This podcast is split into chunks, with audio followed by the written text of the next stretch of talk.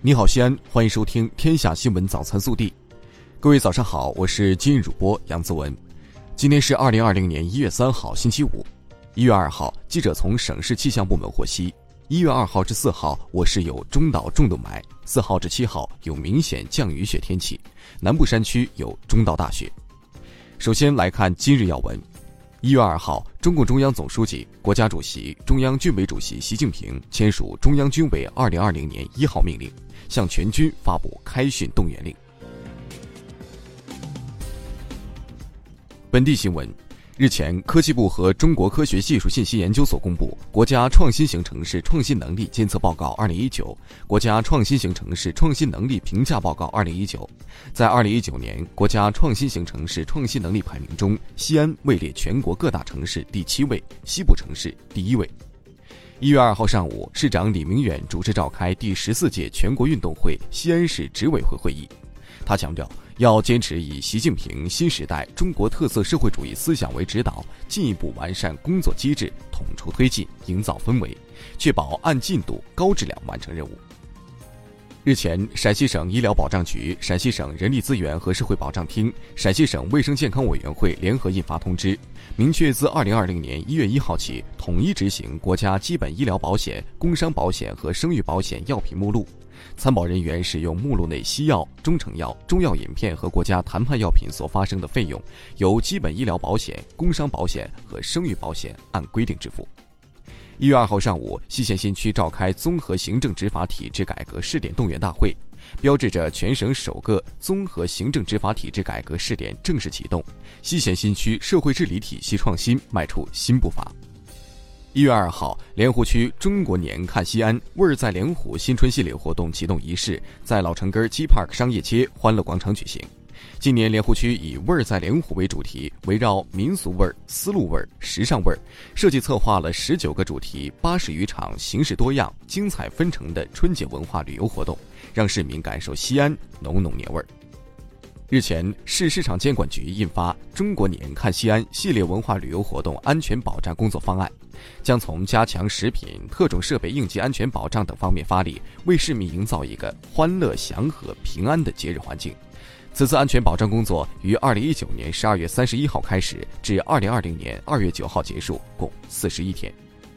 一月二号，记者从西安市教育局获悉。全市小学于一月十二号起放寒假，普通中学于一月十九号起放寒假。二零二零年春季中小学开学时间为二月九号报到，二月十号正式上课。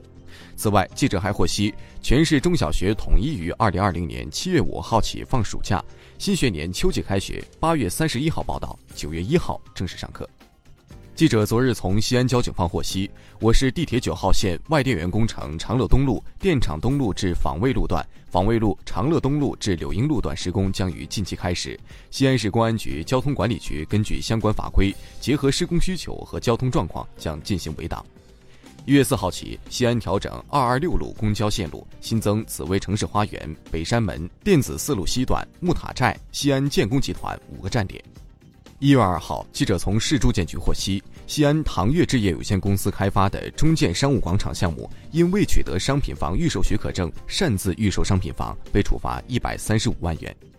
二号，市统计局利用幺二三四零社情民意专线进行电话调查，随机抽取八百位市民进行访问，了解其二零二零年的新年愿望和期盼。结果显示，健康医疗再次登上受访者关注度榜首。此外，还有物价、便民服务、基础教育、食品药品安全、群众收入、养老、交通出行、环境保护和住房保障，成为西安市民二零二零年最为关注的十大民生热点。随着一声婴儿的啼哭，西北首例 PGH 技术试管婴儿近日在空军军医大学唐都医院顺利出生。这名健康男婴的降生，意味着用 PGH 技术成功阻断了亲子代传递，其后代不会出现不孕或反复流产。暖新闻：昨日西安气温只有零下三度，但八十岁高龄的老艺术家岳恩凤已经是连续第六年出现在新年伊始的兴庆宫公园中，自发义务为人民歌唱。山丹丹那个开花有红艳艳，纵使年事已高，岳恩凤的歌声依然如银铃般悠扬动听。南泥湾、绣金匾、龙船调，一首首经典老歌从岳恩凤的演唱中流淌而出，唱的现场热热闹闹。国内新闻。二号，最高法举行发布会，发布关于在执行工作中进一步强化善意文明执行理念的意见。意见明确，全日制在校生因校园贷纠纷成为被执行人的，一般不得对其采取纳入失信名单或限制消费措施。记者二号从全国人大常委会办公厅获悉，全国人大机关将于近期开通网上信访平台，让群众少跑路，让数据多跑腿，将网上信访打造成为人大信访工作的主渠道。目前，网上信访平台开通前的各项准备工作已基本就绪。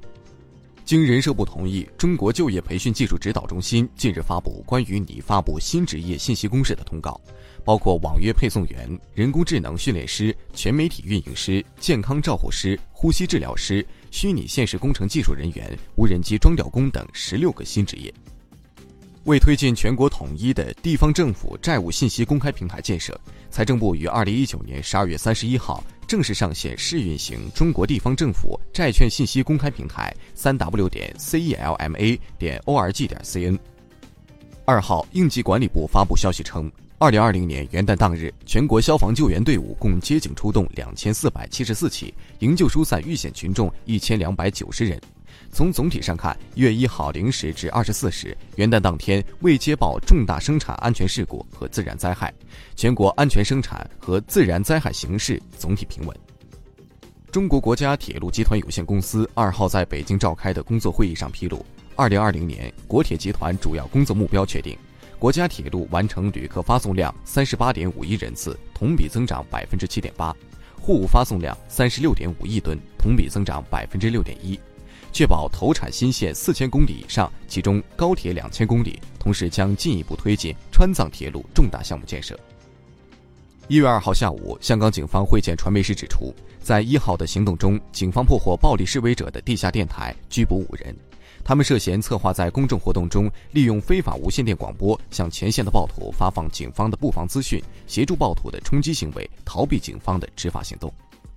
一月一号下午，北京大学人民医院急诊内科诊室一名患者家属直接来到值班医生面前，要求医生优先为其看病，被拒绝。该女子心生不满，称要砍医生，还谩骂保安，并情绪激动。医院随即报警。一月二号，记者从医院及北京警方处了解到，目前该患者家属已被依法治安拘留五日。近日，武汉华南海鲜市场不明原因肺炎事件持续引发关注。记者走访发现，相关患者已于二零一九年十二月三十一号转入武汉市一家传染病专科医院进行隔离治疗。此外，记者了解到，华南海鲜市场附近小区有居民也感染了不明原因肺炎，目前已进入上述医院隔离治疗。昨日，中国足球协会正式任命李铁为中国国家男子足球队主教练。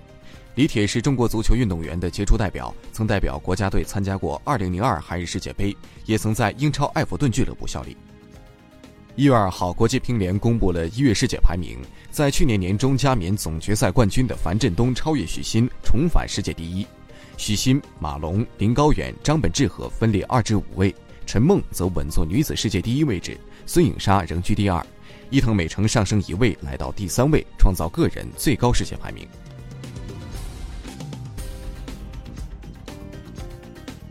热调查，某招聘网站二号发布的二零一九年白领满意度指数调研报告指出，百分之五十九点六的白领表示在二零一九年实现了不同程度的涨薪，百分之二十九点三的白领薪酬原地踏步，百分之十一点二的白领薪酬负增长。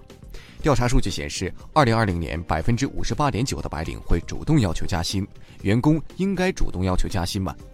更多精彩内容，请持续锁定我们的官方微信。明天不见不散。